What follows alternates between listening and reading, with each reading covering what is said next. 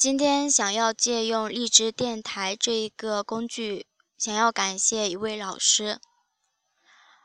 二零一五年一月七日，我用荔枝电台录制了第一期节目。而录这期节目的原因，是因为我急切的想要改变自己的口才。在百度贴吧的口才吧里，看到了汤姆老师的一个帖子。帖子里面讲述了一个非常系统、有效的方法。然后我取得了汤姆老师的联系方式。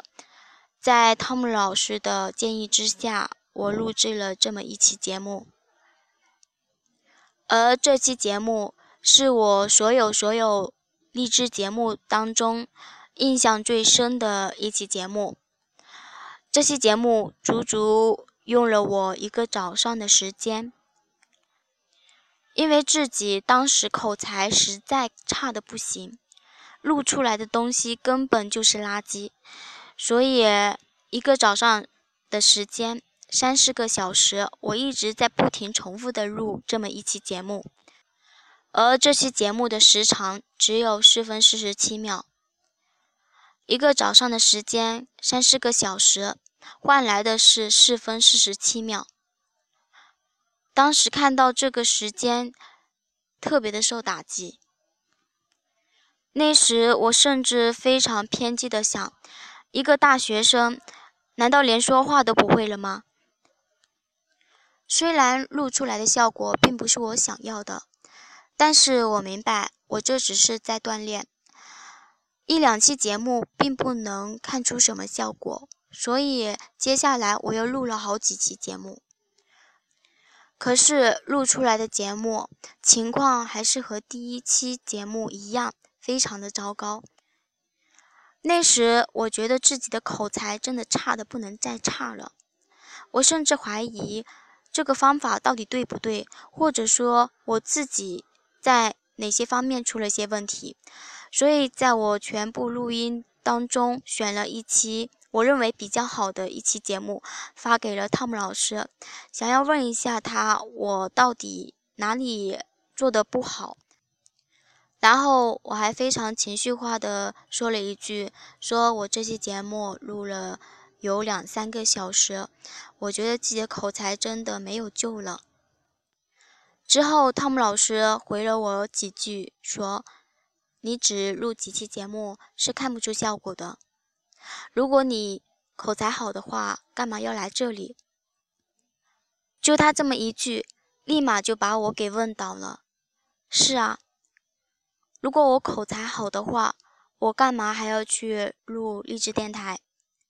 如果我口才好的话，我干嘛要来说话改变世界？我就是因为自己口才不好，所以我得练啊。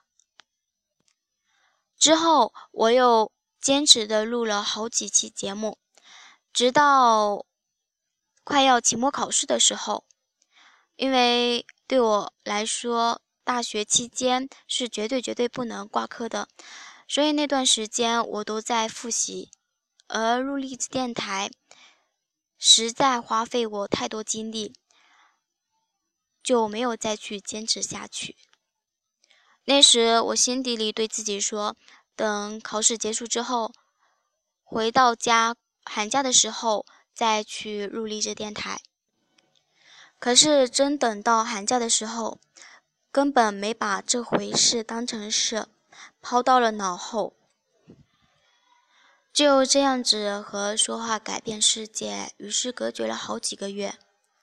我现在想想，如果那几个月，如果我一直坚持的录励志电台，我想现在收获的还会更多。二零一五年七月十八日。我打开了很久都没有用的微信软件，发了一条不痛不痒的信息给我的所有微信好友，其中就包括汤姆老师。然后汤姆老师居然回了我一条跟谁学的视频给我。看了视频，我了解到，原来汤姆老师一直都在运营“说话改变世界”这个群，而且首次提出。说要建一个社群，让更有行动力的人一起去锻炼口才。我觉得这样子锻炼口才真的很有价值。就像汤姆老师说的，一个人可以走得很快，但是一群人可以走得更远。所以我很顺利，并且很幸运地加入了社群里面。其实加入社群之前，我是很犹豫的，因为虽然我口才差，但是口才差却并没有影响我的正常生活。况且，如果我加入社群，那么就一定要付出精力在这一方面，就等同于在投资。如果搞得不好的话，我这就是在浪费时间，但是和社群里的伙伴们相处的这几个月下来，我发现我加入社群这一个举动是我今年做的最最正确的一个选择。社群里的伙伴们每一个都充满了正能量，每一个人都是积极向上的。我们都因为同一个目标相聚在一起，虽然表面上我们都是在训练口才，但事实上我们收获的比训练口才还更。虽然虽然说我们社群里的每一个人都互不相识，甚至连对方的真实姓名都不知道，但是我却能感受到像家人一样的感觉。我们会在社群里一起讨论如何把社群建设得更好。我们也会讨论我们生活上遇到的困难，还会把自己认为有价值的东西分享给社群里的伙伴们一起分享。而能够认识这么一群充满正能量并且行动力超强的人，一切都归因于汤姆老师。能够把这些人聚集在一起，能够创建说话改变世界，找到对的人。